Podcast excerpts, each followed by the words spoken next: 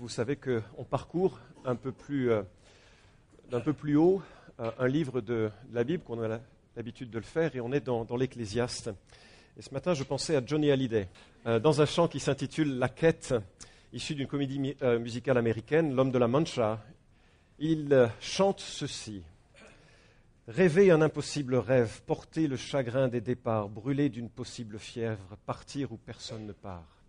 Aimer jusqu'à la déchirure, aimer même trop, même mal, tenter sans force et sans armure d'atteindre l'inaccessible étoile. Telle est ma quête, suivre l'étoile, peu m'importe mes chances, peu m'importe le temps ou ma désespérance, et puis lutter, toujours, sans question ni repos, se damner pour l'or d'un mot d'amour. Je ne sais si je serais ce héros, mais mon cœur serait tranquille, et les villes s'éclabousseraient de bleu parce qu'un malheureux brûle encore, bien qu'ayant tout brûlé, brûle encore, même trop, même mal, pour atteindre à s'en écarteler, pour atteindre l'inaccessible étoile. Il y a parfois des mots qui relèvent vraiment cette, euh, enfin, les émotions que l'on peut ressentir quand on essaye de réussir et de percer dans la vie, et qu'on réalise qu'on arrive sur un, ben, sur un obstacle et un mur et, c'est sans impasse. Cette étoile est vraiment inaccessible. Cette vie, elle est vraiment décevante. Et on a vu tout au long du livre de l'Ecclésiaste à quel point les leçons qu'il a amassées de la vie, lui qui était un expert en tout ce que vous pouviez euh, euh, découvrir, à la fin de son chemin, il dit finalement la vie est vraiment décevante, vraiment décevante. Elle est frustrante sur bien des aspects que l'on puisse désirer les, euh, euh, choses que le monde nous offre et les obtenir en grand nombre, elle nous laisse ces choses secs. Se réjouir consciemment, c'est la deuxième leçon qui nous est laissée de, l'existence. Se, se, réjouir consciemment finalement des petites choses de la vie, c'est notre grand bonheur. Jacques Ellul, qui commente sur l'Ecclésiaste, écrit ceci. C'est tout à fait remarquable. Coëlette, Salomon, donne une sorte d'ordre au jeune homme comme au vieillard. Mange, bois, réjouis-toi. Jour du bonheur, sois heureux. Donc, et ceci me paraît essentiel, ne te laisse pas ronger pendant les jours du bonheur par tout ce qui pourrait survenir qui t'enlèverait le bonheur, qui fait que ce bonheur n'est pas complet. Ne te laisse pas abattre par le fait qu'il est vanité. Quand tu es heureux, sois-le sans réserve. Livre-toi à ce bonheur simple. La fête est la fête. Pas de pensée morose. La cuisine est bonne, le vin est bon, il était français, hein. ne, va pas ne va pas chercher au-delà. Maintenant est le jour du bonheur. Vis ce maintenant avec plénitude. Demain viendra le jour du malheur, ne te préoccupe pas du lendemain. Chaque jour prendra soin de lui-même, et c'est Jésus qui le confirme. Donc, sous le soleil, pas dans l'absolu, reçois ce commandement singulier dans la parole de Dieu. Sois heureux avec les moyens simples du bonheur des hommes. C'est la deuxième grande leçon qu'il nous laisse dans le chapitre 2 euh, de, l'Ecclésiaste. C'est que finalement, euh, tous les grands bonheurs que l'on cherche nous laissent secs, mais la vie, elle se cueille par petits morceaux de bonheur. Puis une autre remarque que l'on euh, peut tirer de l'Ecclésiaste, c'est qu'à partir du moment où on conjugue la vie au singulier, moi j'ai fait ça, moi j'ai réussi ça, moi j'ai entrepris ça, même pour des choses qui sont liées au ministère, on, perd de vue que la vie, elle se conjugue à la deuxième personne du singulier ou du, pluriel. C'est vers autrui que se trouve l'expression la plus juste de notre amour pour Christ. À partir du moment où on est centré sur soi, on n'a que soi, et soi-même, c'est plutôt triste, non? Et puis, dans le chapitre 3, euh, il est évoqué combien il y a un temps pour tout. Je ne vais pas refaire l'ensemble de ces messages, mais il y a un temps pour tout il faut réfléchir au sens de, l'existence et il y a des moments où il faut passer à autre chose ou des moments qui sont opportuns pour l'action et d'autres qui ne le sont pas. Et puis, euh, euh, au chapitre 4, la contribution qui nous est souvent bien chère, je ne l'avais pas montré vraiment lentement, là, vous pouvez l'observer, hein. c'est la place de l'amitié, le relationnel. C'est vraiment important. C'est ce que le chapitre 4 nous montre, c'est qu'on on ne peut pas vivre seul. C'est une aberration quand j'entends des chrétiens qui disent oui, je reste chrétien, je ne veux plus à l'église, mais je vis euh, ma foi seul. Tu rigoles? Tu rigoles, mais grave. Ça n'a aucun sens. Ça va à l'encontre de tout ce pourquoi nous avons été créés à l'origine et de tout ce pourquoi Dieu nous a sauvés. Nous avons été sauvés pour faire partie d'un corps, un corps dans lequel nous sommes solidaires. C'est un mensonge du diable, les plus idiots qu'il soit, de dire je vis seul. On ne peut pas vivre seul. La déception des autres, elle fait partie de la vie sous le soleil. Et ça fait partie des choses à gérer. Et heureusement, on a une arme, on a le pardon, on a la capacité de, gérer la frustration des autres. Et enfin, le dernier chapitre, nous avons vu que la, plus grande erreur serait de, parce que la vie est, triste et difficile, de se plonger comme une grenouille de bénitier dans les églises. Il faut fuir les églises. Je ne sais pas pourquoi vous êtes là ce matin, mais il faut fuir les églises. Les églises sont les pires lieux pour vivre bien. Vous savez pourquoi? Parce que l'église sont les chrétiens, ce n'est pas des lieux. Et ce n'est pas dans la religiosité, ce n'est pas dans le rite, ce n'est pas dans le, fait de faire des sacrifices, ce n'est pas dans les chants qu'on répète cent fois, ce n'est pas ça qui va gérer la frustration de la vie. La religiosité, la superstition, tous ces genres de choses, c'est à balayer. Ce que Dieu cherche, ce sont des adorateurs. Pas des gens qui sont attachés à des rites, des gens qui aiment Dieu et qui sont l'Église parce qu'ils aiment Dieu, parce qu'ils ont été rachetés. C'était le 4, 5 chapitre, je ne sais plus maintenant, je ne sais plus très bien compter, on arrive à l'Ecclésiaste 6, par contre ça je sais compter, je vous invite à ouvrir vos Bibles, et on va lire ce que Dieu veut nous laisser au travers du chapitre 6, et je vous préviens, c'est peut-être le chapitre le plus triste. Bon, il y en a tout un chapitre qui est consacré à la mort, ce sera triste. Parce que la grande nouvelle de l'Ecclésiaste, c'est qu'on va mourir. Peut-être certains n'ont pas perçu hein, ça, ils naissent et ils pensent qu'ils sont éternels, hein. on va mourir, c'est la mauvaise nouvelle du jour. Et d'ailleurs l'Ecclésiaste se préoccupe de comment vivre entre le moment de la naissance et le moment de la mort, puisqu'il faut bien vivre, n'est-ce pas? Eh bien, comme la vie sous le soleil est frustrante, voilà quelques pistes. Il les a énumérées, je suis revenu dessus. Et à un moment où il va parler de la mort comme, euh, comme peu de livres ont su évoquer ce sujet, parce que la mort, elle illumine la vie. C'est le dernier ennemi, mais c'est le plus grand illuminateur. Alors peut-être que pour certains, ce sera le, chapitre le plus percutant et le plus difficile, parce que certains ont des frissons quand ils pensent à la mort. Mais Dieu ne veut pas qu'il en soit ainsi. Il est celui qui a vaincu la mort en Jésus-Christ. Je suis la résurrection et la vie, dit Jésus. Celui qui croit en moi vivra quand bien même il serait mort. Mais ça, c'est pour plus tard. Donc en Ecclésiaste chapitre 6, il est dit, je vous invite à lire, Il est un malheur que j'ai vu sous le soleil et qui accable l'homme.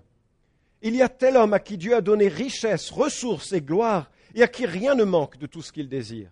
Mais Dieu ne l'a pas laissé maître de s'en nourrir, car c'est un étranger qui s'en nourrira. C'est là une vanité et un grand malheur. Si un homme engendrait cent fils, vivait un grand nombre d'années, quelque nombreux que soient les jours de sa vie, si son âme ne se rassasie pas de bonheur, et qu'il n'ait même pas de sépulture, je dis que l'avorton est plus heureux que lui, car celui-ci est venu en vain. Il s'en va dans les ténèbres, et son nom reste couvert de ténèbres, il n'a ni vu ni connu le soleil. Il y a plus de repos pour lui que pour l'autre.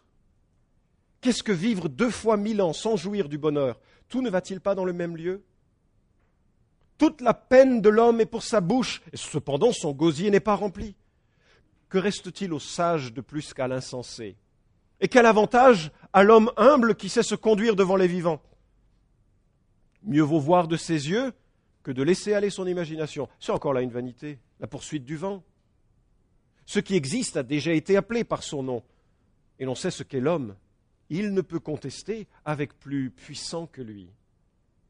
Quand il y a beaucoup de paroles, il y a beaucoup de vanité. Qu'en reste-t-il à l'homme? Qui donc sait ce qui est bon pour l'homme pendant la vie, pendant le nombre des jours de sa vaine existence, qu'il mène comme une ombre? Et qui peut annoncer à l'homme ce qui sera après lui, sous le soleil? Voici donc ce que la parole de Dieu dit, quelques paroles humaines dessus? C'est un peu une récapitulation, ce chapitre 6, de tout ce qui précède. On est un peu une charnière, les choses vont changer d'orientation, ça culmine avec la, leçon avec un, L majuscule. Hein. Mais la première remarque que je voudrais faire avec les deux premiers versets, c'est que Salomon souligne qu'il y a une grande différence entre avoir et profiter. Et un des malheurs qui pèse, euh, qui est particulièrement mal et terrible, c'est un leitmotiv du cœur humain, n'est-ce pas, qui nous dit si j'avais, trois petits points, alors je serais. Je vois des sourires qui voient très bien là où je veux. Ça vous arrive de... Je suis le seul, non Ça va? On s'identifie un peu? Avec un peu plus d'argent, je pourrais accomplir mes rêves et être tranquille. Avec un peu plus de respect de mes enfants, eux qui sont allés à la Révolution, et qui constatent que moi je ne suis pas révolutionnaire. Bref, je serais un père accompli avec un peu plus de responsabilité dans l'entreprise, je serais apaisé, reconnu. Avec une santé meilleure, je serai une femme comblée. Avec un enfant de plus, ma famille sera complète et comblée. Avec un conjoint différent, etc. Et on peut multiplier les choses que nous avons euh, à contempler dans les frustrations de la vie. Et le constat s'impose que finalement, il y a une différence entre avoir plein de choses et en profiter. Alors c'est sûr que le désir est source d'action, ce n'est pas mauvais le désir en soi. Le problème, c'est que ça peut créer bien des tourments jusqu'à une sorte d'obsession. Et c'est l'accablement dont parle Salomon. Ça pèse lourdement sur les humains, pour être une autre traduction, celle que nous propose euh, Romerovski, un euh, pasteur français qui a commenté l'Ecclésiaste. Alors, quand euh, on lit ce texte, on se dit, tiens, c'est quand même Dieu qui donne les richesses, les ressources et la gloire, n'est-ce pas? C'est Dieu qui donne ça. Alors on se dit, mais finalement, euh, l'Ecclésiaste constate que Dieu donne, de façon directe ou indirecte, ces choses, soit par le biais du travail que l'on a ou parfois à travers des circonstances. Alors je me dis, comment est-ce qu'on peut aider Dieu à augmenter les richesses? Vous êtes d'accord avec ce genre de logique? Alors la première piste que nous donne l'Écriture, c'est de réduire ses dépenses. D'accord? Je connais une personne qui était, enfin, j'ai entendu parler d'une personne qui était technicienne de surface. C'est modeste comme travail, dans une université. Elle ne dépensait rien, économisait tout et savait, curieuse association de profession, placer son argent avec beaucoup de talent. Elle est morte et a laissé plusieurs millions de dollars à son université. Mais curieusement, elle est exactement ce qui est arrivé à Salomon, ou ce que Salomon décrit, avoir et ne pas en profiter. Mourir euh, pauvre comme une souris d'église, ce qui me venait par la tête. On n'a pas de souris ici les bâtiments sont neufs. Hein. Et une autre possibilité, c'est de mieux travailler. Si on travaille double emploi, on gagne deux fois plus. C'est le rêve. Je connais quelqu'un, cette fois-ci je le connais, qui euh, euh, travaillait 70 heures par semaine et gagnait beaucoup, beaucoup d'argent. Vous savez quoi? Il était dans la grande distribution, il n'a jamais su profiter de son argent avant qu'il ne soit emporté par des problèmes de santé. Une troisième méthode que je vous recommande, c'est de jouer au loto. Alors, j'ai trouvé la méthode pour gagner systématiquement au loto. J'ai regardé sur un site, il paraît que ça coûte 2 euros la grille. D'accord? Vous jouez trois fois par semaine. D'accord? Enfin, quand je dis vous jouez, ce n'est pas tout à fait comme ça. Vous sortez de chez vous avec l'argent, vous passez devant le buraliste et vous allez dans votre banque. Et vous mettez cet argent dans votre banque. Trois fois par semaine. Vous ne jouez pas donc. Hein J'ai calculé que, euh, selon la sagesse des investissements, à la fin d'une carrière euh, normale, vous avez économisé 50 000 euros. Oh Ceux qui voudraient gagner gagnent immanquablement. Bien sûr, plus sérieusement, ce que euh, Salomon constate, c'est que on peut, on peut avoir beaucoup, trimer beaucoup, mais ne pas vraiment en profiter. Il y a une doctrine qui était très importante pour les générations passées, qui est celle de la providence de Dieu.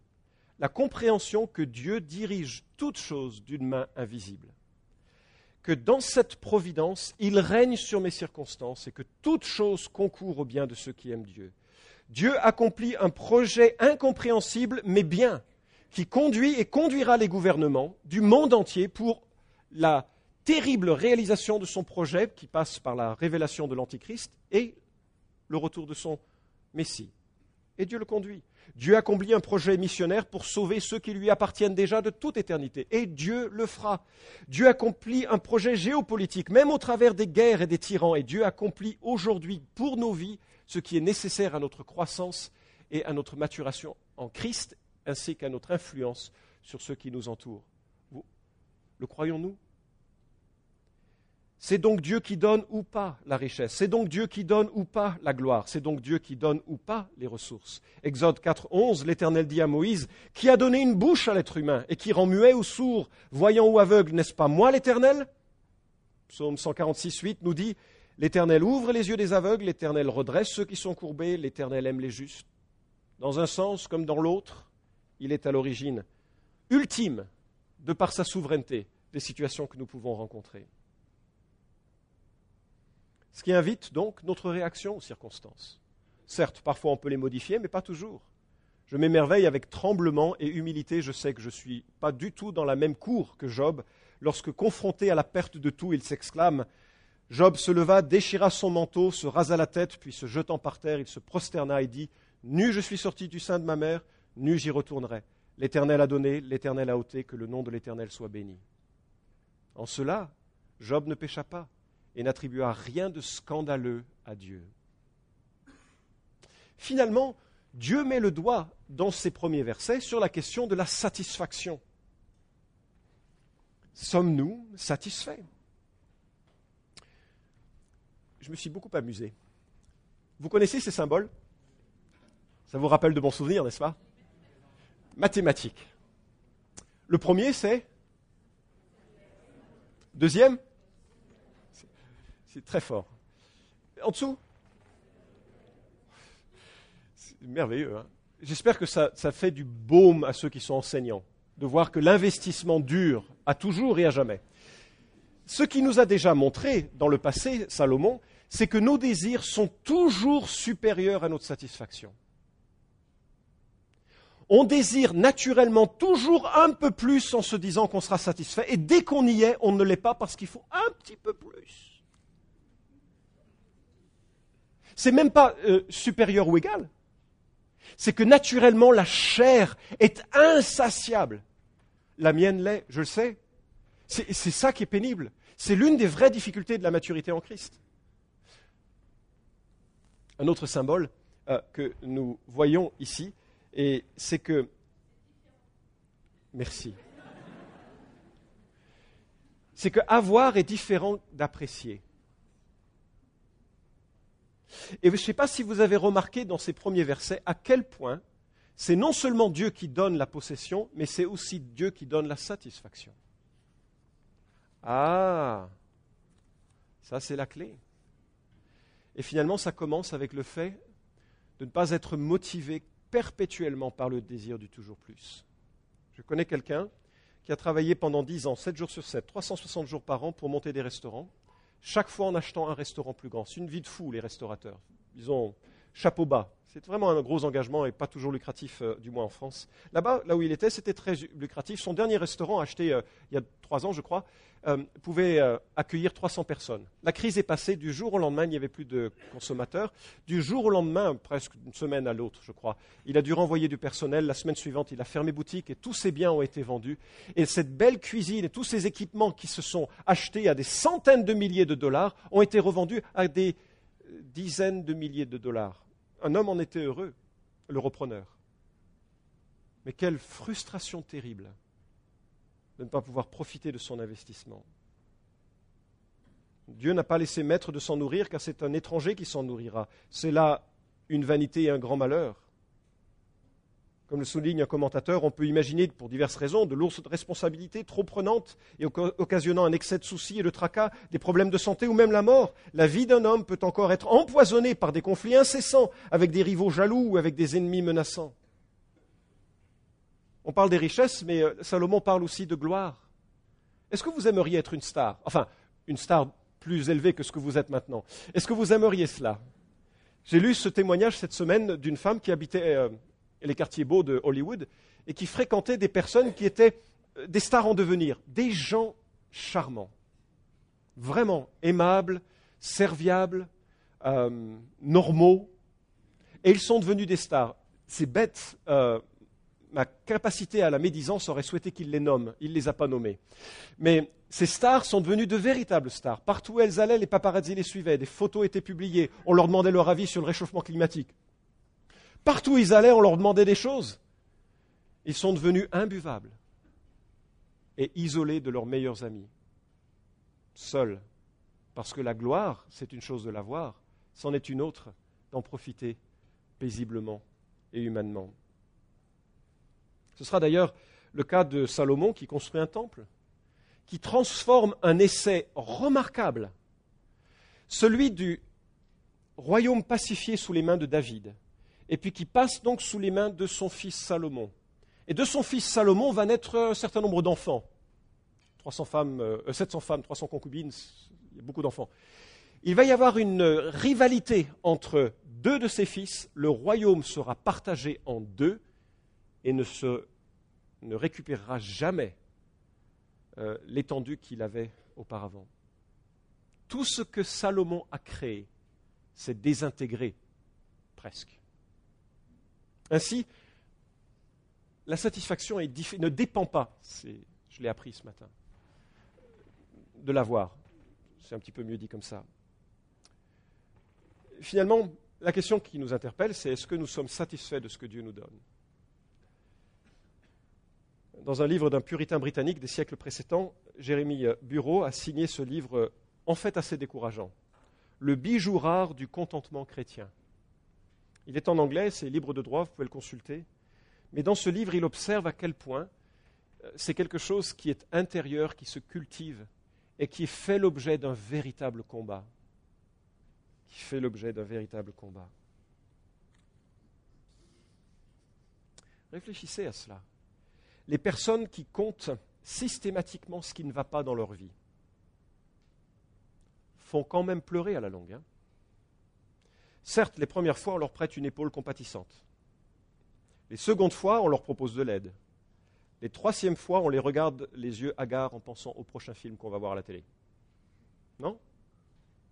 Alors parfois les problèmes sont réels et il ne surtout pas de répondre ainsi. Je ne parle pas de la personne qui dépose un fardeau qui lui pèse, qui est légitime, qui est objectivement terrible, et pour lequel nous sommes invités à pleurer avec ceux qui pleurent. Mais la personne qui, dont on perçoit qu'elle a ce qu'il faut, mais qui s'en plaint constamment, a quelque chose de spirituel qui manque. un autre grand malheur qui est évoqué ici, c'est vivre longtemps sans l'apprécier. Je serai plus court sur les points suivants pour ceux qui suivent l'horloge. Mais une autre calamité de l'époque, euh, pardon, euh, à l'époque, les fils étaient l'emblème de la bénédiction. Le psaume 127 nous dit Voici que des fils sont un héritage de l'Éternel. Le fruit des entrailles est une récompense. Comme les flèches dans la main d'un héros, ainsi sont les fils de la jeunesse. Il y a quelque part l'idée qu'avoir des enfants, c'est, c'est toujours maintenant bien sûr, mais plus particulièrement peut-être dans une civilisation agraire, c'était vraiment important d'avoir des fils. C'était la garantie d'un travail ensuite qui pouvait continuer et d'une facilité pour réaliser ce travail. Et il y avait peut-être dans l'idée que puisque la descendance d'Abraham était bénie et qu'au travers de sa descendance viendrait un homme qui serait en bénédiction pour toute la terre, peut-être qu'on pouvait se dire, ah, avec mon fils, mon fils, il y aura le Sauveur qui va naître. Est-ce une raison qui faisait considérer à, quel point on, cherchait, on attendait euh, cette descendance, mais Salomon souligne que ce cas d'un homme comblé de 100 fils, alors on imagine que c'est un cas fictif, hein, que ce n'est pas sa femme qui a eu 20 quintuplés successifs, mais, mais qu'avec 100 fils, il a une sépulture, il n'a même pas de sépulture. Ce qui montre une relation d'ailleurs un peu difficile hein, avec euh, les enfants. Parce que s'il y a 100 fils et que le père meurt euh, sans dépouille, un homme qui a 100 fils et qui vit longtemps, mais pas heureux. C'est terrible, non? Je trouve que c'est vraiment terrible. C'est la pire des choses. C'est un scénario qui conduit même Salomon à conclure que même la mort est inférieure au fait de ne pas avoir vécu. Parce que quand on meurt, on meurt avec les souvenirs, on meurt avec les regrets, on meurt avec tout ce qui, est inachevé. On meurt et on laisse rien. Alors que l'avorton qui n'est pas né, lui, ne peut rien dire de ce qui existe plus tard j'ai la conviction que Dieu sauve les avortons, que tous les morts-nés sont dans la présence du Seigneur. Et je me dis, c'est une grâce particulière finalement, de naître et de mourir, ou de ne pas naître encore, et de mourir directement dans la présence de Dieu. Ce n'est pas une chose à dire à ceux qui souffrent du décès, mais néanmoins un vrai réconfort dans les émotions plus tard apaisées, de réaliser que la grâce de Dieu touche. Euh, et Salomon, ce qu'il observe, c'est que la vie peut être tellement difficile que euh, avoir de longs jours, mais sans profiter de la vie, c'est vraiment une mauvaise chose. Je rends visite aux maisons de retraite parfois, et je suis marqué, on essaye de les égayer par différentes, euh, par une belle architecture ou par des personnels qui donnent beaucoup d'eux-mêmes pour apporter cette joie et ce réconfort, c'est tout à fait légitime. Et, je suis marqué du fait que ce n'est pas toujours la gaieté, quoi. Je ne sais pas comment faire pour cela, si ce n'est qu'il y a un apprentissage à faire maintenant. Je me souviens, je me permets de le citer parce que c'est un bon exemple, Larry Hermel, fondateur de cette église, son père était pasteur. Et euh, vers la fin de ses jours, il avait quelques problèmes euh, cardiaques assez importants. Et on lui avait prescrit un, régime strict. Seulement, son papa, c'était le. Il aurait pu vivre en France, quoi. Il aimait bien la vie. Un gars de l'ecclésiaste. Il savait les bonnes choses. Alors, Parfois, il s'éclipsait, parce qu'il travaillait encore malgré la retraite dans un bureau qu'on lui avait prêté dans une église. Puis parfois, il s'éclipsait dans les restaurants mexicains, bien gras. Hein, puis il mangeait en cachette, euh, jusqu'à ce que sa femme le retrouve. Et puis, euh, et puis un jour, bien, la maladie a commencé son œuvre et il a été hospitalisé.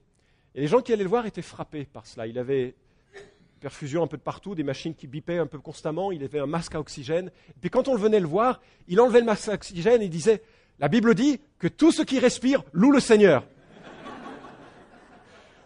Il prenait sa respiration, je loue le Seigneur. Il remettait le masque. Moi, je voudrais vieillir comme ça. Je voudrais vieillir comme ça. Je voudrais mourir comme ça. Je voudrais, je voudrais, je voudrais cela et ça me rappelle finalement combien euh, Dieu nous appelle entre la naissance et la mort, puisqu'il nous faudra mourir, à vivre avec tous les bonheurs que Dieu nous donne. C'est cueillir des roses dans un champ de ruines, c'est rentrer dans une parfumerie juste pour y réfléchir, parfumer un peu, et ressortir dans la ville, ça sent mauvais. Et puis, c'est reposer le téléphone après une conversation téléphonique pénible et envoyer un texto à quelqu'un qu'on aime. C'est, c'est, je sais pas, c'est rassembler le nombre de grâces que l'on a reçues et les énumérer, et puis se dire, mais finalement, Seigneur, tu m'as comblé. C'est regarder un enfant de l'Église et le bénir, le prier pour lui, tout en sachant que parmi tous ces jeunes que Dieu a placés dans cette Église, il y en a qui ne suivront pas le Seigneur et qui suivront les chemins du monde et qui perdront leur vie et passeront peut-être, s'ils ne se repentent pas, dans la, perdition. Mais c'est commencer maintenant à les bénir, à, les, prier pour eux et à cesser de, enfin, à les regarder comme projet de louange, de prière et, d'investissement et, d'exemple, c'est cueillir ces choses pour qu'à la fin de sa vie, on puisse se dire on a vécu. L'apôtre dit ceci en toutes circonstances, rendez grâce, car telle est à votre égard la volonté de Dieu.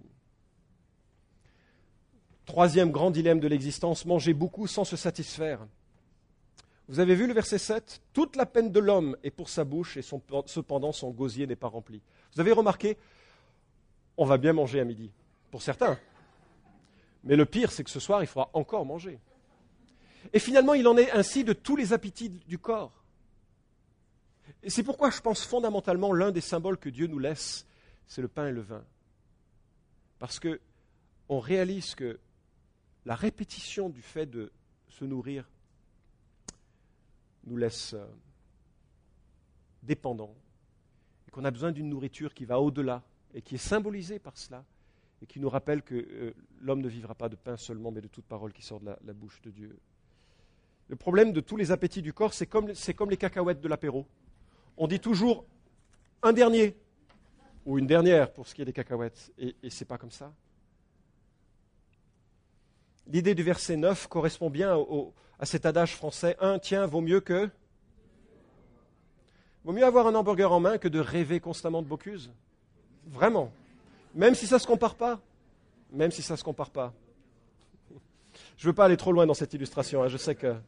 Et je me dis que finalement, c'est l'expérience humaine. Vous vous souvenez dans le Jardin d'Éden, Dieu a pourvu à une quantité de fruits abondants et, et, succulents et agréables et satisfaisants. Et il y avait un arbre avec un fruit.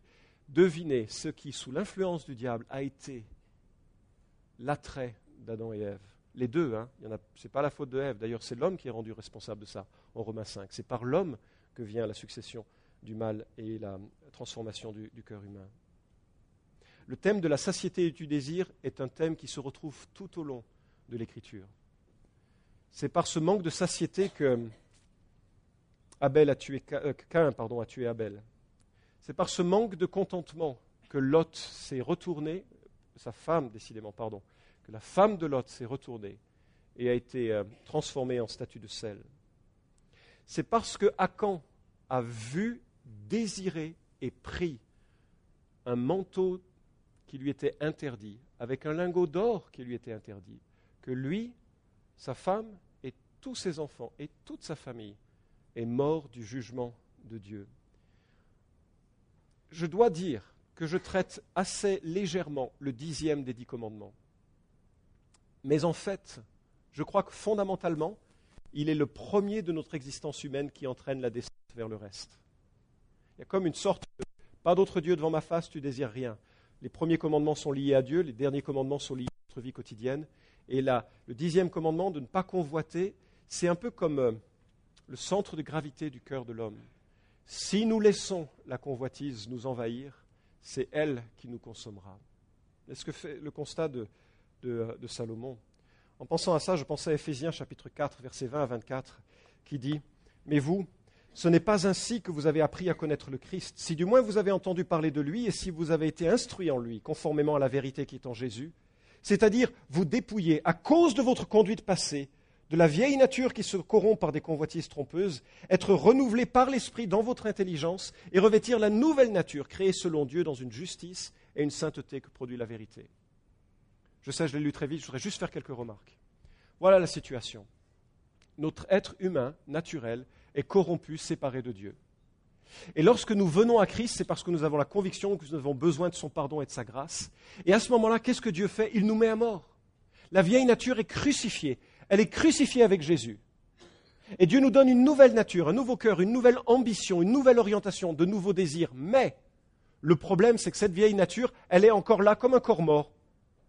Imaginez un tank, l'image est terrible. Imaginez un tank avec le euh, pilote qui est mort. Il ne va pas bien conduire, mais le pilote, il est encore là. Il faut prendre la place en quelque sorte. Il est encore là. Et ce, corps-là, eh bien, il va enfler avec la convoitise. C'est un peu l'idée qui nous est laissée en Éphésiens chapitre 4. C'est que plus je nourris dans ma tête des convoitises, plus le vieil homme, qui est quand même mort, mais plus il va m'empêcher en quelque sorte. Il, va, comme la rouille, prendre du volume, faire exploser les, euh, morceaux de, béton qui euh, devaient le masquer. En sorte que Dieu nous invite à nous dévêtir des désirs qui sont erronés et nous revêtir des désirs qui sont selon Dieu. Et à ce sujet, je me suis dit finalement, la plus grande satisfaction doit être celle que Jésus souligne. Ma nourriture est de faire la volonté de celui qui m'a envoyé. Il y a quelque chose de profondément satisfaisant, même devant les appétits de la chair, de s'orienter sur les désirs que Dieu veut que nous comblions en lui restant euh, obéissants. Dernier point, parler beaucoup sans vraiment comprendre. Euh, Salomon fait le, bilan hein, que euh, pendant des années, il a montré une vraie capacité. Hein. Comme Adam, il a su nommer les choses. C'est un vrai geek, Salomon. Euh, vous pouviez lui poser n'importe quelle question, il était capable de disserter sur la grammaire de l'acadien, ou bien sur la subtilité des navires phéniciens, ou bien encore sur l'art de gérer des harems. Vous pouviez lui poser plein de questions, il savait y répondre, mais il constate que qu'est-ce que cela devant celui qui est plus puissant et qui donne le vrai sens et le vrai jugement sur la vie? Qui peut annoncer à l'homme ce qui sera après lui sous le soleil? Bono, du groupe. Euh, merci. Chante Je n'ai toujours pas trouvé ce que je recherche. Chant assez euh, touchant. Parce qu'il parle de, même de choses qui sont liées à la croix, même de choses liées à son sacrifice, le sacrifice de Jésus pour ses péchés, le fait qu'il y croit, mais qu'en même temps, dans la frustration de son existence, il n'a toujours pas trouvé ce qu'il cherche. Il faut terminer, je, vais relever très rapidement trois, choses. Vraiment connaître Dieu est la première des satisfactions. Je ne sais pas comment vous répondriez à cette question. Est-ce que, vous connaissez Dieu ou est-ce que Dieu vous connaît? Je ne sais pas. Mais si ce n'est pas le cas, il, tend une main. Hein. Il tend une main à cesser de, boire à des puits euh, dont l'eau est, devenue un peu corrompue, et de venir à, celui qui offre une boisson rassasiante, satisfaisante. Connaître Dieu, c'est la première des satisfactions. Tu nous as fait pour toi, Seigneur, dit Augustin, et notre cœur est sans repos tant qu'il ne demeure en toi. Lancement d'une invitation personnelle à découvrir cette cet évangile, cette personne de Jésus-Christ, parce que tout le reste de l'existence, ça nous laissera sec. Puis euh, finalement, apprendre à profiter, c'est un apprentissage. Rendre grâce, apprendre à rendre grâce, regarder les grâces de Dieu, c'est un apprentissage, non? Ça fait partie de la transformation qui doit avoir lieu dans un chrétien quand il naît de nouveau. Et puis, et enfin, intégrer la providence de Dieu, puisque lui règne pleinement sur l'ensemble de notre existence.